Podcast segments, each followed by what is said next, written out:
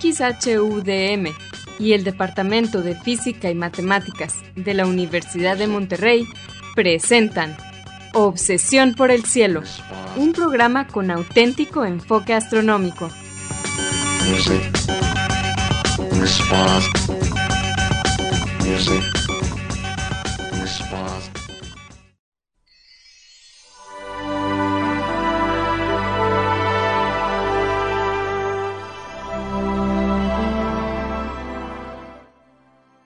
Muy buenas tardes. Sean todos bienvenidos a Obsesión por el Cielo, el único programa con enfoque astronómico y de exploración espacial en la ciudad de Monterrey y en la República Mexicana. Un servidor, Pedro Valdezada, profesor adjunto de astronomía del Departamento de Física y Matemáticas en la Universidad de Monterrey, les desea la más cordial bienvenida a este programa número 986 de Obsesión por el Cielo con fecha del martes 25 de octubre del año 2022. En este programa comentaremos y pondremos en perspectiva algunas de las noticias que se relacionan con el estudio del universo y con la exploración del espacio que se dieron a conocer en estos últimos días. Y para esto quiero darle la bienvenida a mi coanfitrión Edgar Armada. Muy buenas tardes, Edgar. Hola, muy buenas tardes y buenas tardes a todos nuestros amigos que nos hacen el favor de acompañarnos en un programa más de Obsesión por el Cielo. Esperamos que los temas que vamos a tratar hoy sean de su interés. Como siempre, quiero aprovechar para enviar un saludo a algunos de nuestros amigos de Radio UDEM que hacen posible la transmisión de este programa eh, a través del 90.5 de eh, Radio UDEM FM en la ciudad de Monterrey y su área metropolitana como todos los martes de 7 a 8 pm. A Salia Simón, Marco Cobos y Asgard Banda.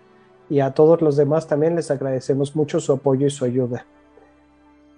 Les recordamos que se pueden comunicar con nosotros a través de nuestro correo electrónico obsesión por el cielo gmail.com. Obsesión por el cielo es en minúsculas, sin acentos ni espacios. También nos pueden dejar preguntas, comentarios o sugerencias en nuestra página de Facebook de Obsesión por el Cielo o en nuestra cuenta de Twitter de arroba o por el cielo. Si quieren escuchar programas anteriores, lo pueden hacer también visitando nuestra página de internet, obsesiónporelcielo.net, donde encontrarán las ligas de cada programa que se almacena en formato de podcast y que distribuimos gratuitamente a través de nuestro sitio de hospedaje de podcasts de Podbean en obsesiónporelcielo.net también encontrarán cuatro audios que se titulan Un paseo por el cielo. Este fue un proyecto auspiciado por la Unión Astronómica Internacional y consiste de una serie de audios en español que describen las constelaciones, sus mitologías y los objetos de interés que encontramos dentro de ellas. Son cuatro, uno para cada estación del año, no se lo vayan a perder. Bien, Edgar, ¿cuáles fueron las noticias de esta semana que vamos a comentar en el programa? Hoy, Pedro, vamos a comentar sobre una gigantesca explosión, un destello de rayos gamma, eh, el más eh, intenso jamás detectado, no solo porque fue bastante más cerca que otros que se han observado anteriormente, sino también porque fue por sí mismo eh, bastante la intensidad que llegó hasta nosotros, o más bien que emitió en dirección a nosotros.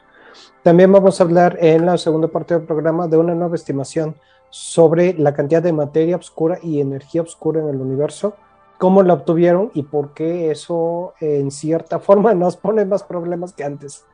Ok, pues vamos a hablar entonces de cosmología en este programa. Pero como siempre vamos a comenzar el programa con la sección de Explorando las Estrellas con Loni Pacheco.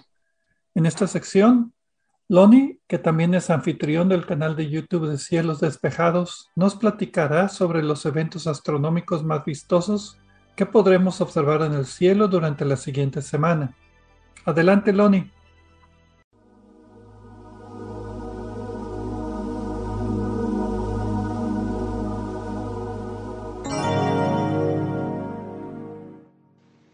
Hola amigos, soy Pablo Loni Pacheco, instructor de astronomía en el Observatorio de las Termas de San Joaquín, donde me encuentran todos los fines de semana. También soy conductor del canal de YouTube Cielos Despejados, tu canal de ciencia y astronomía en español. Bienvenidos a este espacio dedicado a los eventos celestes venideros. Esto es del 25 de octubre al 1 de noviembre de 2022. Los horarios estarán dados en tiempo del centro, que es válido para Monterrey, Guadalajara y Ciudad de México. Los planetas que podemos admirar a simple vista esta semana son Júpiter y Saturno al anochecer, Marte antes de la medianoche y Mercurio minutos antes de que se asome el Sol. El más brillante es Júpiter. Ningún otro astro, además de la Luna, llamará tanto la atención estas noches. Pero Marte no se queda atrás y cada semana se asoma más temprano y más brillante. Pronto dominará el cielo. Los que tengan el telescopio a la mano no lo pierdan de vista. Nos estamos acercando al planeta rojo. Varias madrugadas, entre el miércoles 25 y lunes 31 de octubre, dos horas antes de amanecer, tenemos oportunidad de conocer la luz zodiacal. Esta es el reflejo de la luz solar sobre el abundante polvo que se distribuye en el sistema solar, desde el Sol y hasta el cinturón de asteroides. Al parecer se origina por la colisión entre asteroides y el paso de cometas, que siembran en el sistema solar interior millones de partículas que caen en espiral hacia el Sol. Las tolvaneras marcianas también aportan parte de polvo. La luz zodiacal solo puede ser vista desde afuera de la ciudad, en un lugar muy oscuro, bajo un cielo totalmente despejado, limpio y sin luna. Puesto que las partículas orbitan al Sol en el mismo plano que los planetas, la luz zodiacal se proyecta sobre las constelaciones zodiacales y de ahí que reciba su nombre. Para contemplar la luz zodiacal requeriremos adaptar la vista a la oscuridad apagando completamente cualquier fuente de luz alrededor. Transcurridos 20 minutos, los ojos empezarán a adaptarse y deberemos mantener el entorno oscuro para no perder esta adaptación. La luz zodiacal es tan sutil que solo los más tenaces llegan a observarla. Entre el miércoles 26 y el sábado 29 de octubre, sobre el horizonte oeste, justo al atardecer y temprano en la noche, contemplan la hermosa luz cenicienta, la, la suave iluminación en el lado oscuro de la luna, provista por el reflejo de la Tierra. A pesar de que está en fase delgada, se observará su circunferencia completa. Al anochecer el jueves 27 de octubre, a las 7.45 de la tarde, el astro más notorio y rojizo que vean a la izquierda de la delgadísima luna es la estrella Antares, la más brillante de la constelación de Escorpios. Juntas en apariencia, pero Antares está mucho más lejos, a unos 550 años luz de la Tierra, y se ve pequeñita, pero su volumen es millones de veces más grande que nuestra querida Luna. En tiempo universal, la conjunción de la Luna con Antares acontecerá el 28 de octubre a las 2.48 horas, con una separación angular aparente de 2.3 grados. El sábado 29 de octubre, la Luna estará en el extremo más cercano de su órbita, llamado perigeo. Se habrá aproximado a 368.300 kilómetros de la Tierra. Y la misma noche estará en el extremo sur de su órbita, esta coincidencia hará que podamos examinar con nuestros telescopios regiones circunvecinas al polo norte de la Luna, que normalmente permanecen fuera de nuestra vista. Yo le echaré un vistazo a los cráteres de Sitter, Euctemon y Bailao. En tiempo universal, el perigeo de la Luna acontecerá el 29 de octubre a las 14.48 horas y estará en el extremo sur de su órbita el 30 de octubre a la 1.04 minutos con una declinación planetaria de 27.5 grados. El martes 1 de noviembre, a las 0 horas con 37 minutos, la luna estará en fase de cuarto creciente. Si bien a esa hora ya se metió, pues en esta fase, la luna es visible más o menos entre mediodía y medianoche. Así que el mismo martes la veremos asomarse hasta poco después de las 2 de la tarde y si bien será creciente, ya no estará en cuarto creciente, aparecer iluminada más allá del 50%. En tiempo universal, la fase de cuarto creciente de la luna acontecerá el 1 de noviembre a las 6.37 horas. Mi fanpage de Facebook es Diagonal Divulgador de Astronomía, seguido y sin espacios. Les recomiendo también darse una vuelta por la página de la Sociedad Astronómica de Monterrey. Los espero la próxima semana en Explorando las Estrellas con Loni Pacheco. Yo como siempre agradezco su mala atención y les deseo cielos despejados.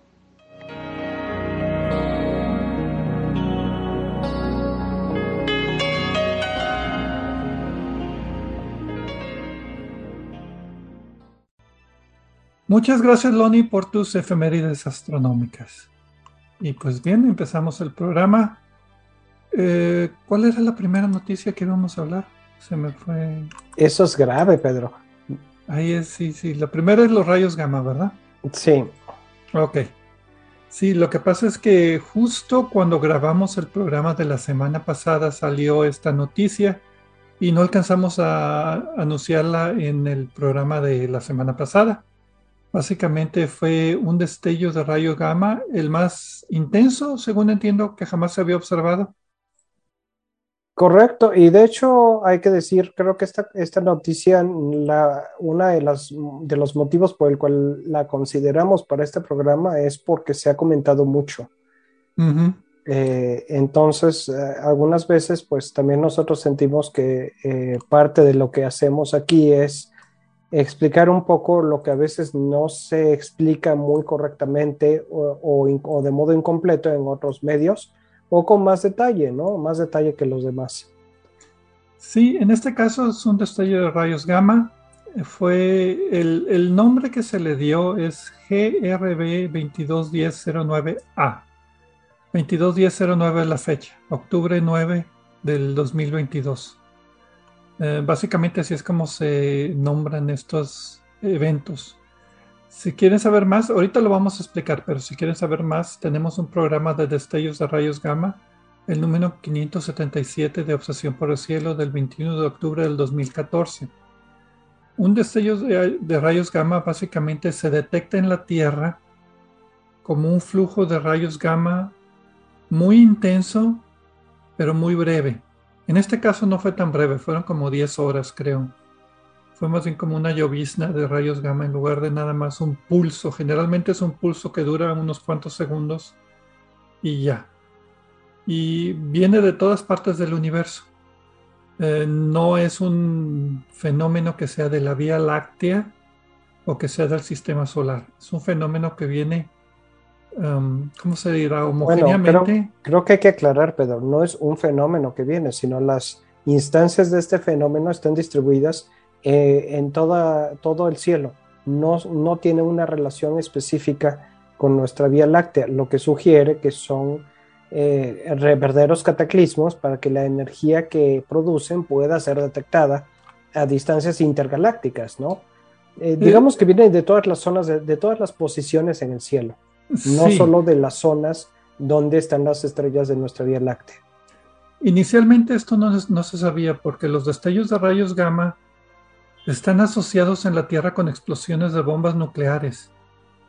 Y los primeros instrumentos en detectar destellos de rayos gamma precisamente eran instrumentos de los militares para detectar explosiones nucleares de otros países. Entonces, es importante, bueno, la, primera lección aquí es de que históricamente este fue un descubrimiento militar que se encontró que no era una explosión artificial, no era una bomba atómica, sino que venía del espacio.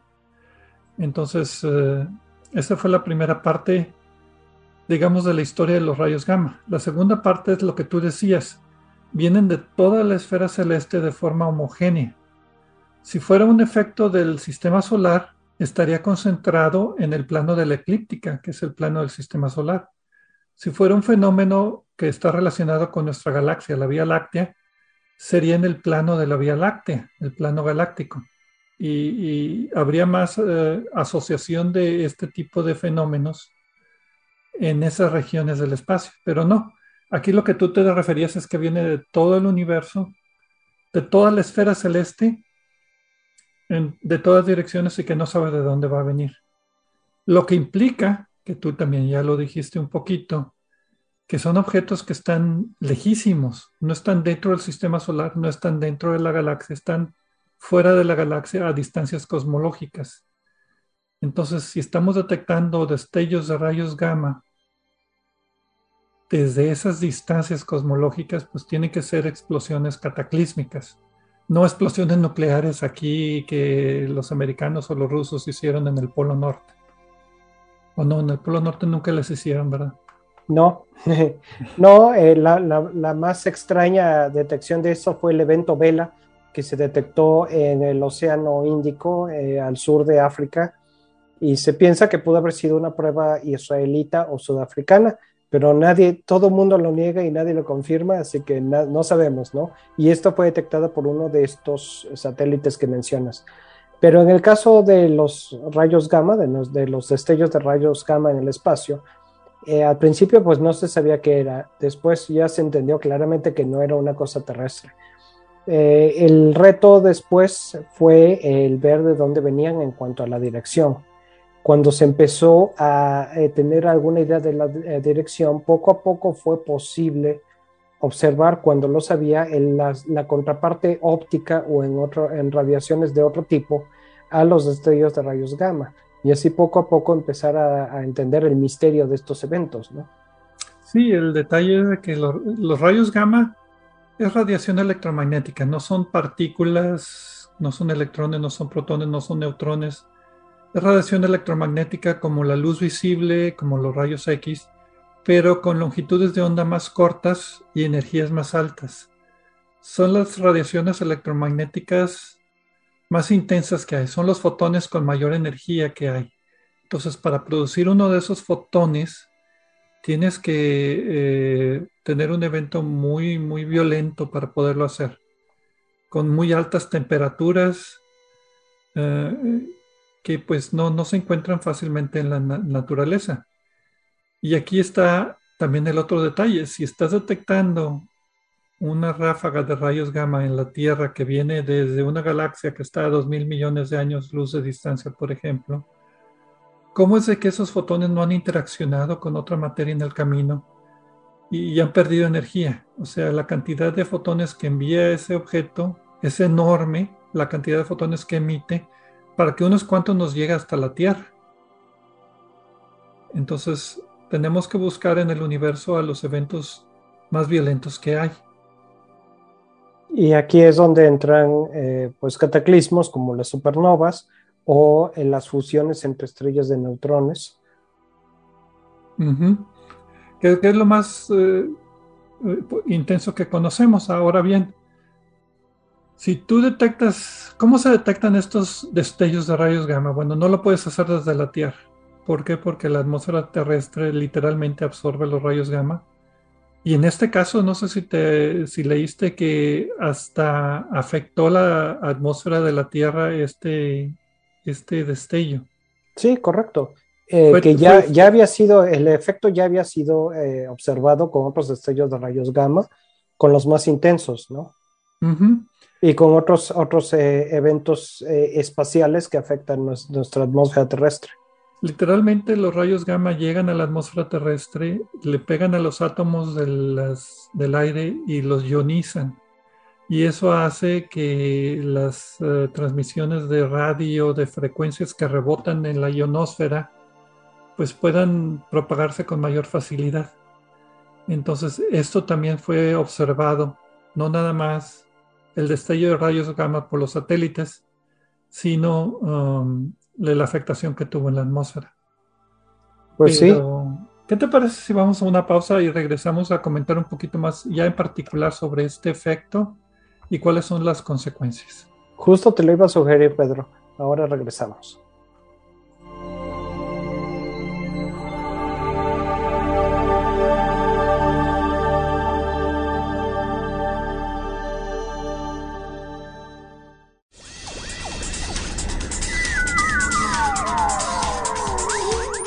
Sigue explorando el cielo con nosotros. En un momento continuamos.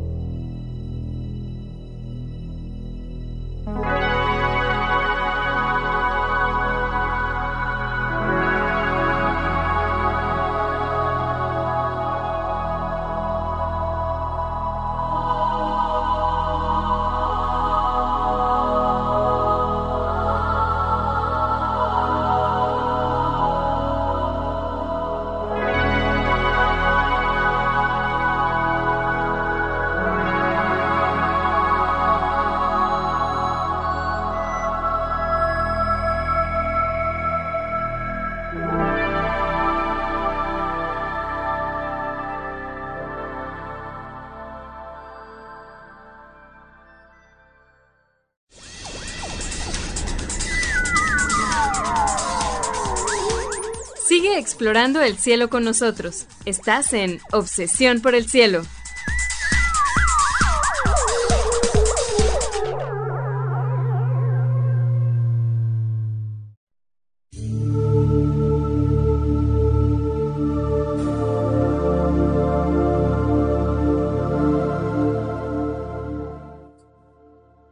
Regresamos a Obsesión por el Cielo con las noticias astronómicas de esta semana. Servidor, Pedro Valdés y Edgar Armada. En la primera parte del programa hablamos acerca de un destello de rayos gamma. Vamos a completar esa idea en esta segunda parte. Y también tuvimos las efemérides astronómicas de Loni Pacheco. Pues bien, ¿qué, hablamos la primera parte? Básicamente dimos una introducción de lo que eran los destellos de rayos gamma. Rayos gamma es radiación electromagnética muy energética. En este caso llega a la Tierra desde todo el universo de, manera homogénea, o sea, no está localizada en un lugar cerca de nosotros y tiene que ser generada por eventos muy violentos. Perdón, Pedro, quiero aclarar que eh, cuando dices que llega de todo el universo, estamos refiriéndonos no al mismo, a la misma ocurrencia. Por ejemplo, no es que ahorita el destello de rayos gamma del que estamos hablando, su señal la hayamos recibido de todos lados al mismo tiempo, ni siquiera de todos lados en diferentes tiempos, sino que se descubrió de un lugar muy específico.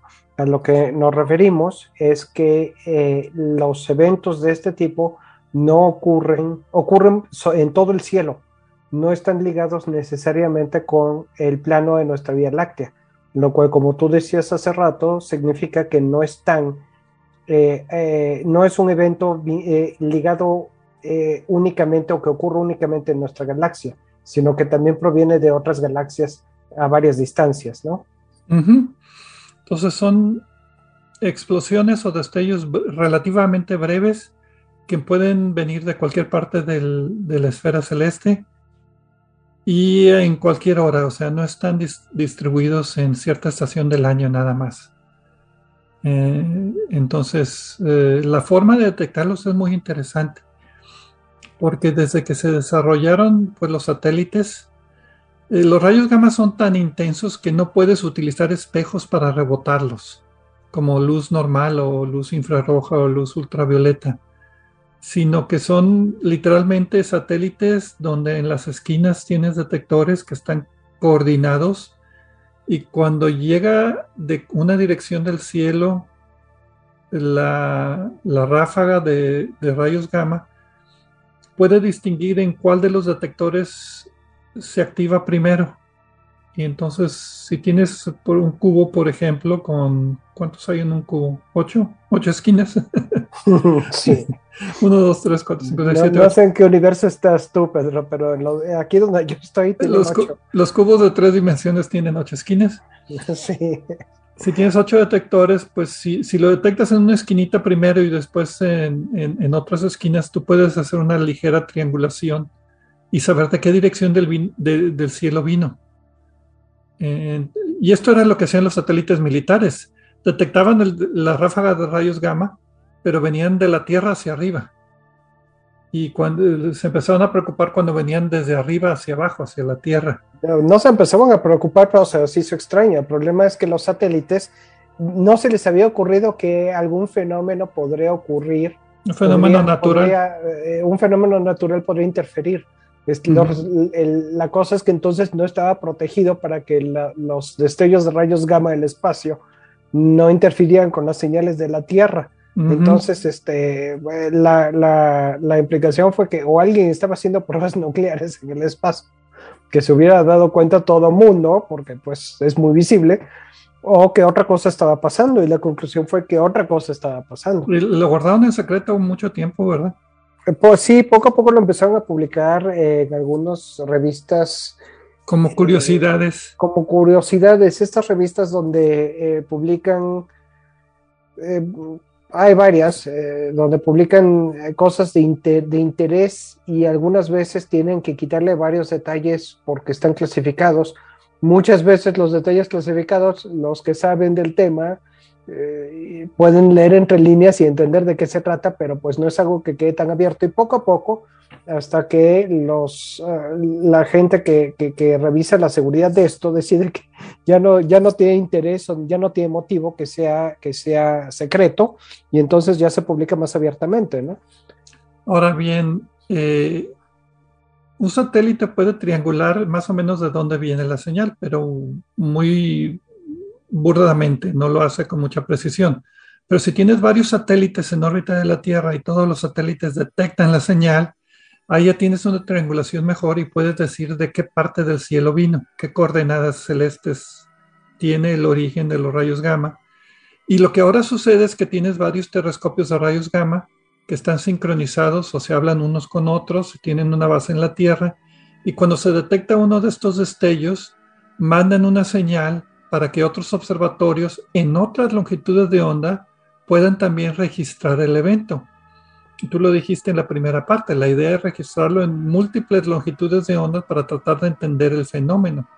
No nada más son rayos gamma, también son rayos X, luz visible, luz infrarroja, ondas de radio, todas las radiaciones vienen representadas, pero algunas vienen más retrasadas, son más intensas, menos intensas, uh, disminuyen de brillo de forma diferente. Bueno, todo esto nos puede ayudar a saber qué, de qué se trata este fenómeno. Y ahora la novedad es que ahora todos estos telescopios están ligados automáticamente, ya no necesitan la interferencia humana de que le llegue a, un, a una persona y la persona diga, ah, mira qué interesante, déjame interrumpir lo que estoy haciendo acá y, apuntar el telescopio a, este otro lado. Ahora ya los telescopios de estar de donde están, de repente se mueven para otro lado y el astrónomo se queda con cara de qué pasó aquí, por qué me... Pero eso ahorra mucho tiempo porque como son eventos muy breves, lo que necesitas es que rápidamente cambien los telescopios y observen en estas direcciones. Este en particular no fue tan breve, fueron, ¿qué? ¿10 horas dije? Ya no me acuerdo por ahí. Diez, sí, 10 horas me parece que dijiste. Uh -huh. eh, y eh, lo que se considera por ahora es que ocurrió, bueno, la detección fue el 9 de octubre, eh, es el GRB 22109A en una galaxia de 2 mil millones de años luz, que es relativamente cerca para haber sido un destello de rayos gamma. Y uh -huh. la intensidad inherente del evento, lo mismo que el hecho de que fue relativamente cercano, lo, es lo que lo convierte en el más eh, intenso de su tipo observado eh, aquí en la Tierra, ¿no? Y lo interesante es que viene de la dirección de la constelación de Sayita, la flecha. Esa está en la Vía Láctea. Entonces la señal cruzó la Vía Láctea y si ven hay una imagen de rayos X, creo que es. Sí, de, ya si es la que, la, que, la que yo creo, sí es de rayos X. A que tiene si... anillos alrededor que son ¿Sí? causados por el polvo de la Vía Láctea que refracta un poquito los rayos X y cuando llegan a la Tierra y no llegan de un puntito, también llegan como de un halo también. sí, anillos, anillos concéntricos. Sí. Entonces, y eso es porque pasaron a través de la galaxia, o sea, de pura casualidad. Entonces también nos pueden servir para estudiar la densidad de polvo en la galaxia. Exacto, y eso es, eso es genial. Eso es algo que eh, es una de las cosas con las que cuesta trabajo eh, eh, detectar y tener señales de, de, de, todo esto. Yo creo, ahorita estamos grabando el programa, muchos ya, muchos se enteran del programa cuando sale el tweet, pero yo creo que voy a usar esa imagen para, para mandar el tweet. Uh -huh. Ya que terminamos de mandar el programa, eh, voy a programar el tweet para que se programe ya que esté la grabación lista. Y gracias a este nuevo sistema de avisos se ha detectado en todas longitudes de onda. Si empiezan a buscar en internet ya están los primeros resultados de cómo el brillo disminuyó en rayos gamma. En luz visible también se ve una fotografía y de una estrellita ahí X que no es la estrellita, es el destello de rayos gamma que duró nada más unas cuantas horas y el telescopio vio cómo bajaba de brillo. Entonces, ¿cuál es el consenso de estos destellos de rayos gamma? Básicamente el consenso es que es una estrella masiva que explota como supernova de tipo 2 y deja un hoyo negro de masa de unas que eran 8, 10, 12 veces la masa del Sol, eh, que es eh, ¿cómo se llama? Algo relativamente, pues pequeño, no es un hoyo negro supermasivo. Pero el detalle aquí es de que cuando estas supernovas ocurren, eh, no estalla la estrella así como en las películas, ¿verdad? Que estallan así como una, un, una bola que se expande en tres dimensiones, o como la guerra de las galaxias que se forma un disco de donde sale materia en, en, en un plano preferentemente. Eh, eso es pura fantasía. Eh, aquí es cuando, bueno, La supernova de tipo 2 es cuando la estrella masiva ya no puede fusionar en el núcleo elementos más pesados que el fierro. Se acumula el fierro y cuando tiene suficiente fierro sucede un proceso que se llama fotodesintegración. No sé por qué le llaman así, pero básicamente lo que sucede es que eh, los protones y los electrones se juntan, se fusionan en neutrones y se colapsa el núcleo. Ya no hay elementos, deja de producir energía y la estrella, por lo menos la parte interior, se colapsa y rebota después del colapso y, y, en ese colapso también se colapsa el campo magnético y eso con la rotación que también aumenta bastante. La física es muy complicada, pero básicamente lo que sucede es que antes de la explosión salen dos chorros de materia en lados opuestos, 180 grados uno del otro por el eje de rotación. Y si está apuntando hacia la Tierra, tú lo vas a ver esa explosión intensificada mucho más de lo que se vería si lo vieras a 90 grados. De hecho, los cálculos eh, sugieren que los eventos de este tipo, los destellos de rayos gamma que vemos, son solo los que casualmente están apuntando directamente hacia la Tierra. Eh, ahora, al decir que este es un evento cercano, es una cosa relativa, porque eh, digo, dos mil millones de años luz, ¿o cuánto dijimos? Dos mil, sí. Eh, pero, pero, por ejemplo, si fuera uh, realmente cercano, unos cinco mil a ocho mil años luz, entonces podría ser peligroso para nosotros aquí en la Tierra. En particular, se piensa una de las teorías sobre la extinción masiva del Ordóbico silúrico hace 450 millones de años, como digo yo de broma, por la mañana, puede haber sido resultado de un destello de rayos gamma cercano. No sabemos si así fue, hay evidencia a favor y evidencia en contra, pero pues puede aumentar la radiación ultravioleta en, en la superficie, puede afectar la atmósfera, eh, pueden tener varias reacciones químicas en la atmósfera.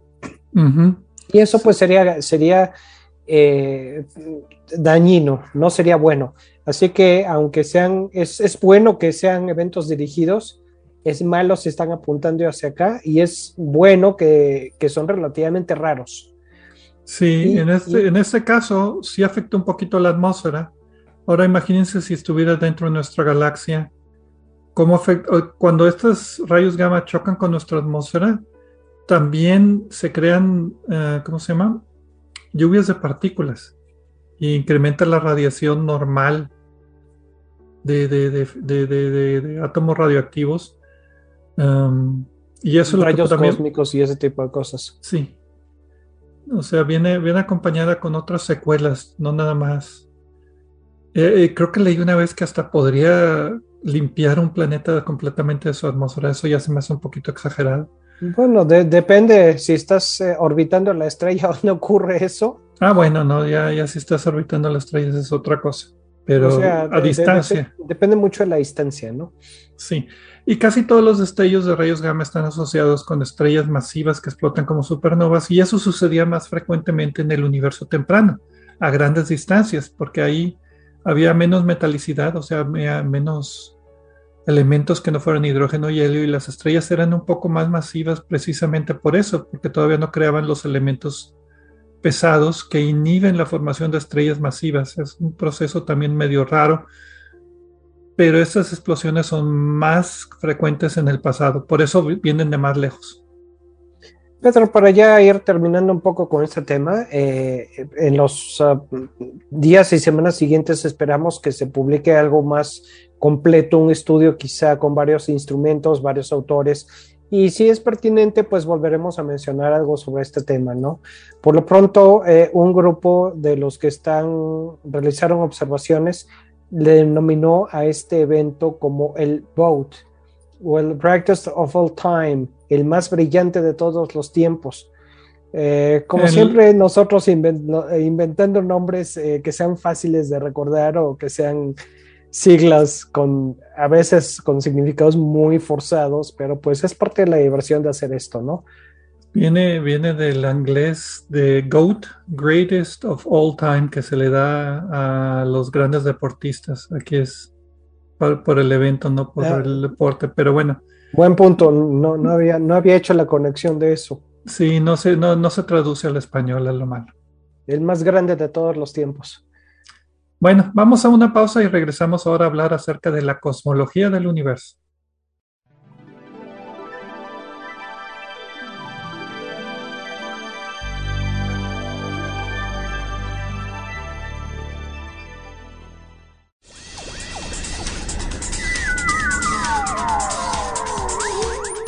Sigue explorando el cielo con nosotros. En un momento continuamos.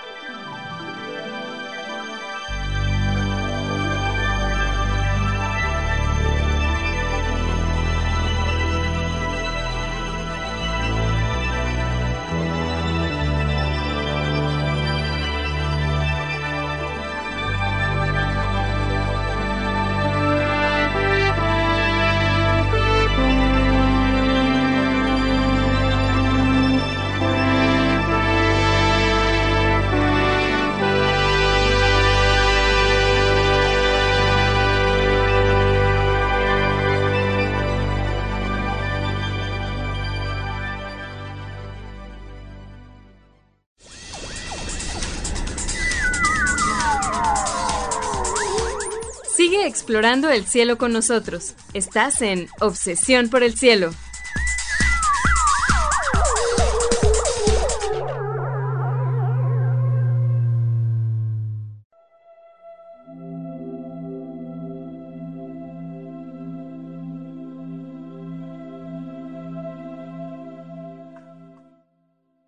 Regresamos a Obsesión por el Cielo con las noticias astronómicas de esta semana. Edgar Armada y un servidor aquí en Obsesión por el Cielo. En la primera parte tuvimos a Loni Pacheco con sus efemérides astronómicas. Y Gracias, Loni.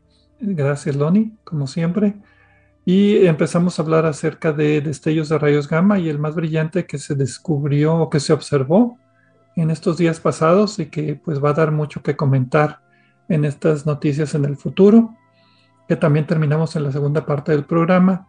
Y ahora cambiamos un, ligeramente el ritmo del programa y vamos a hablar acerca de la cosmología, pues cosmología en general. Un artículo, déjame saco aquí el artículo que siempre saco. El, archivo equivocado. Cuando tengo dos archivos siempre me toca el, equivocado. El artículo se llama El análisis Panteón más dos puntos restricciones cosmológicas Salió el 19 de octubre en Astrophysical Journal y es de libre acceso. Eh, los autores son Dylan Braut, Dan Skolnick, Brody Popovich y otros 45 autores de muchas eh, instituciones como el Instituto Harvard Smithsoniano, Universidad de Duke, el, el Instituto de Ciencias del Telescopio Espacial, Universidad de Johns Hopkins y otras veintitantas instituciones más. Y en resumen, los autores presentan un estudio, el más completo a la fecha, de más de 1500 explosiones de supernova tipo 1A. Ahorita hablamos, son diferentes a las de tipo 2 que acabamos de mencionar. Y con esto deducen los mejores parámetros del modelo cosmológico estándar. Entonces, eh, es digamos como una recolección de todas las observaciones de los últimos 20 años de supernovas de tipo 1A, el análisis más completo, más eh, detallado, con menores incertidumbres o, mayores correcciones, no sé cómo decirlo. Yo lo traté de, de, leer y, me confundí bastante. Eh, yo también. Eh, en realidad no está tan complicado, pero sí es algo que hay que leer despacio e ir entendiendo lo que está pasando. Y pues em, de mi parte sí fue más tiempo el que yo tenía disponible para preparar este programa. Eh, y además lo dejé porque realmente nuestro punto aquí no es explicar cómo, qué tipo de correcciones o cómo hicieron los cálculos. Básicamente lo que este grupo está haciendo es que está recolectando las informaciones de las supernovas de tipo 1A. Eh, ¿Qué son? Sí, que son. Dilo tú, Pedro. Ah, supernovas de tipo 1A, a diferencia de supernova tipo 2, supernovas de tipo 1A son estrellas enanas blancas que están en órbita muy cercana a otra estrella que las está alimentando.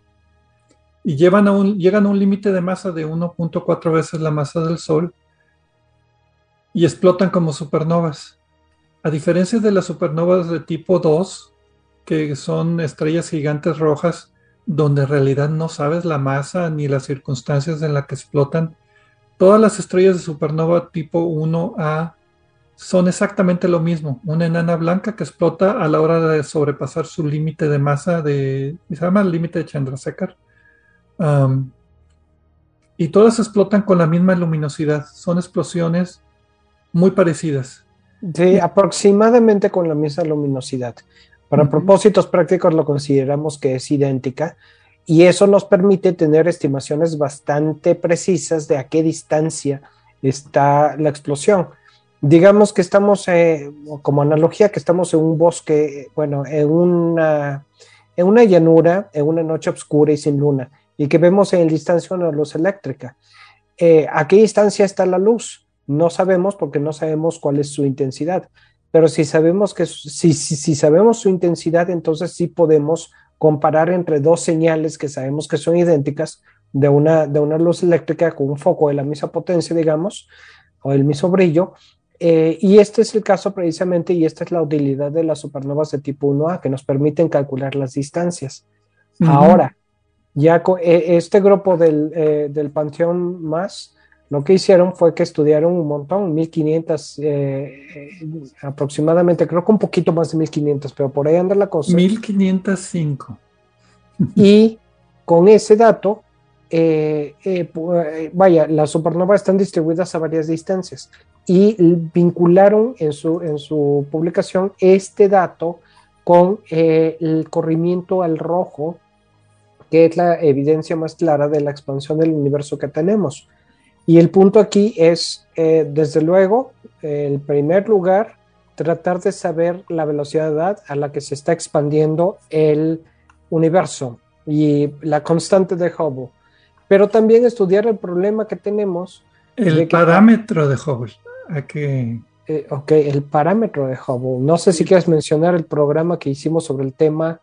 El primero de septiembre fue el, el Obsesión por el Cielo punto focal que está en solo, solo en podcast. Está solo en podcast y que es una hora y media junto con el doctor Gerardo Ramón Fox, que nos explicó precisamente que ya no es la constante de Hubble, ahora es el parámetro de Hubble, que es la representación de la expansión del universo actual. Porque lo que pasó es que estas supernovas de tipo 1A, si todas explotan con el mismo brillo, su luminosidad nos indica la distancia si lo comparamos con la distancia que debería estar según la, expansión del universo, el corrimiento rojo de la galaxia, pues encontramos de que ya no es una relación lineal, sino que el universo se ha estado expandiendo y su expansión ha sido acelerada. Y creo que hasta eso dio un premio Nobel hace poco tiempo, porque el descubrimiento de la expansión del universo que no es constante, sino que se está acelerando. Para simplificar un poco esto, resulta que la constante de Hubble no es constante. Pero hay forma de parametrizarla para hacerla constante en el tiempo actual. Eso es trampa. Si te fijas en la figura 1, no sé si tengas el artículo por ahí, ya sé que aquí es radio y no nos van a... Ahí dónde está. No, aquí es aquí está prohibido hablar de figuras y de dibujos y de diagramas. Bueno, lo que, el, problema es de que si todas las estrellas de supernova tipo 1A explotan con el mismo brillo, pero están en diferentes condiciones, en el centro de la galaxia, en una orilla, galaxia espiral, lo que tú quieras.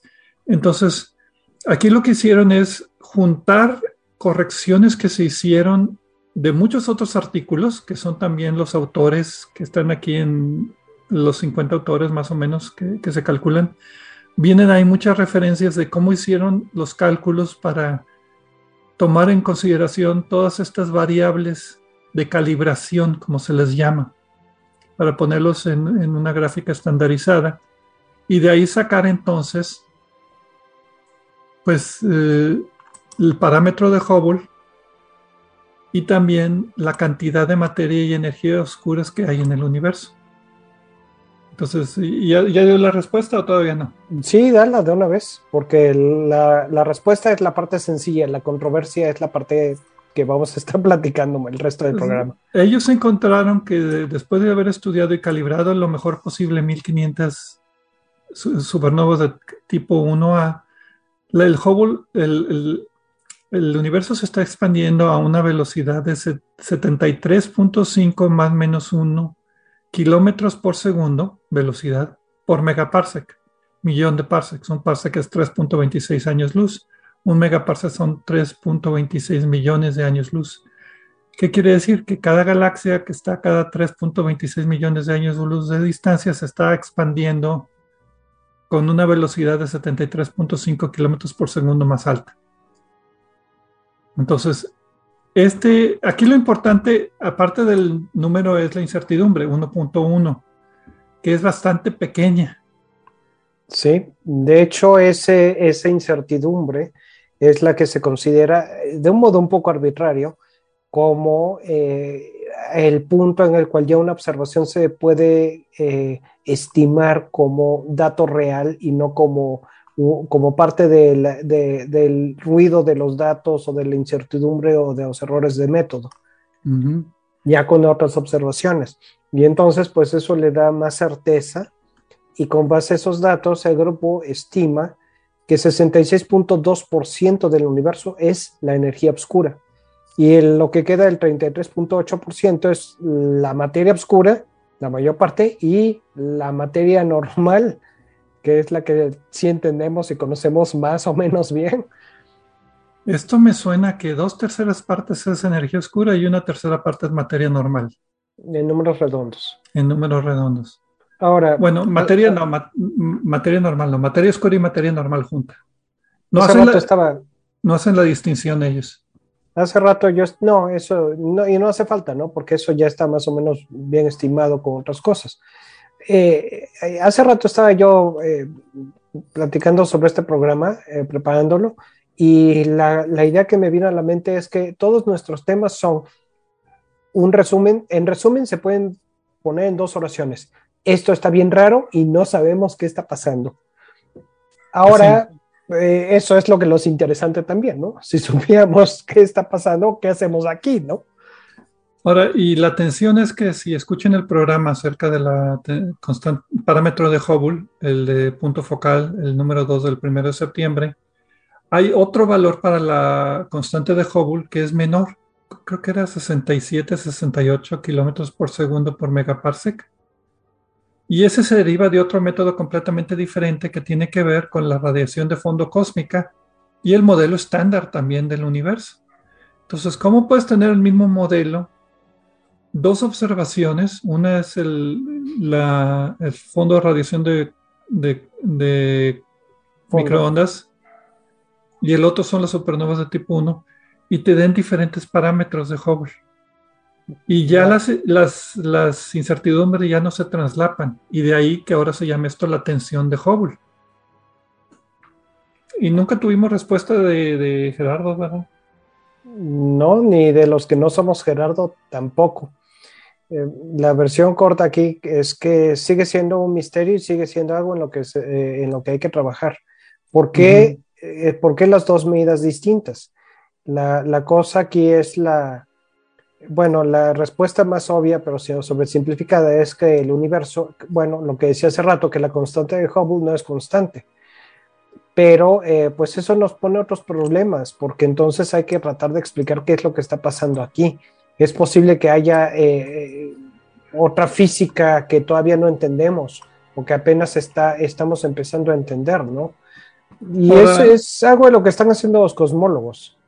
Eh, y aquí también hay límites en el sentido que las supernovas de tipo 1A se pueden detectar hasta creo que 10.800 millones de años luz de distancia nada más y de supernovas tipo 1A más lejanas no se pueden detectar con telescopios terrestres. De los que, de los que dije ahorita que están haciendo pues rastreos, o sea que van todas las noches tomando fotos de galaxias esperando ver alguna que tenga una supernova. ¿Por qué? Porque bueno, pues, en promedio habrá unas cuantas supernovas cada 100 años por galaxia. ponle dos o tres supernovas en nuestra galaxia cada 100 años. Entonces, pues si te quedas viendo una galaxia, te vas a quedar mucho tiempo esperando a que suceda una explosión, pero si ves muchas galaxias, cientos, miles de galaxias, cada año vas a empezar a ver varias supernovas. Y de ahí rápidamente comunicas a tus compañeros, porque es también otro grupo de cazadores de supernovas, y entonces ya las puedes observar y caracterizar con telescopios más grandes, con espectroscopía, con fotometría, con telescopios de rayos X, rayos gamma, y, seleccionar aquellas que sean tipo 1A, que otra vez son diferentes de las de tipo 2, y entonces calcular la distancia por medio de la supernova y compararla con su distancia por medio de la expansión de Hubble. Y sí, la constante cambia con el tiempo, pero otra vez se parametra para el presente. O sea, el valor que se da es el valor que está ahorita en el grupo local, bueno, no en el grupo local, en, la, el, cúmulo, en el cúmulo local de galaxias, digámoslo así. Cerquita, ya corregido. Porque lo que pasó en el universo es que, ah, bueno, y se me, se me fue la onda. Eh, eso es eh, una limitación, no puedes ver supernovas más lejanas por el momento. por el momento. Pero pues para eso ya tenemos el James Webb, a ver cómo nos va. Mm, para todo lo tenemos el James Webb. Porque el Hubble fue diseñado para eso. Fue una de las grandes contribuciones del Hubble el encontrar que el universo se expande. Bueno, ya sabíamos que se expande, la cosa es que se acelera la expansión. Exactamente. ya lo sospechábamos, pero con los datos del Hubble se confirmó. Sí. Y la historia del universo, el modelo estándar con esta observación, pues se confirma con parámetros incertidumbres más, más pequeñas, de que el universo tuvo un inicio en el Big Bang, se expandió a cierto ritmo. Ese ritmo al principio iba disminuyendo porque la materia estaba concentrada y la gravedad atraía, pero llegó un punto donde la expansión se empezó a acelerar y esa aceleración es por la energía oscura que al principio tenía menor efecto porque la materia, la gravedad de la materia tenía mayor efecto porque estaba más amontonada, pero ya después, y el universo se va a continuar expandiendo y acelerando la expansión. Ese es el modelo actual, así muy pesimista, triste de lo que va a pasar. Pues sí. En fin, Pedro, eh, ya estamos cortos de tiempo, pero pues eh, este, este, este tema está interesante y va a seguir estando interesante y pues les mantendremos informados, ¿no? No hay de otra. Ok, pues bueno, muchas gracias a todos por escucharnos aquí en Obsesión por el Cielo y nos vemos la siguiente semana donde tendremos los premios Constelación y Movimiento Retrógrado como todos los meses.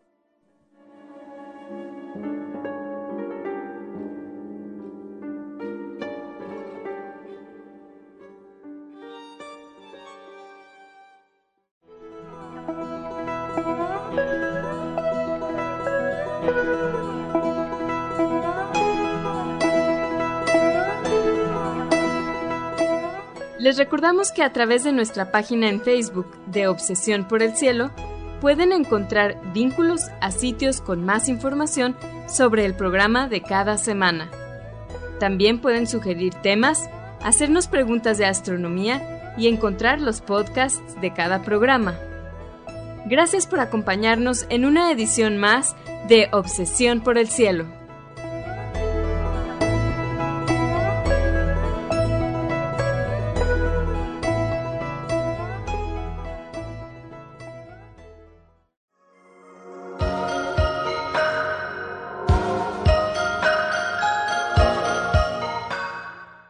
Sintonizas XHUDEM 90.5 frecuencia modulada, 3000 watts de potencia, transmitiendo desde el Laboratorio de Medios de la Universidad de Monterrey. Avenida Morones Prieto 4500 Poniente, Colonia Jesús M. Garza, San Pedro Garza García, Nuevo León, México. Radio UDEM 90.5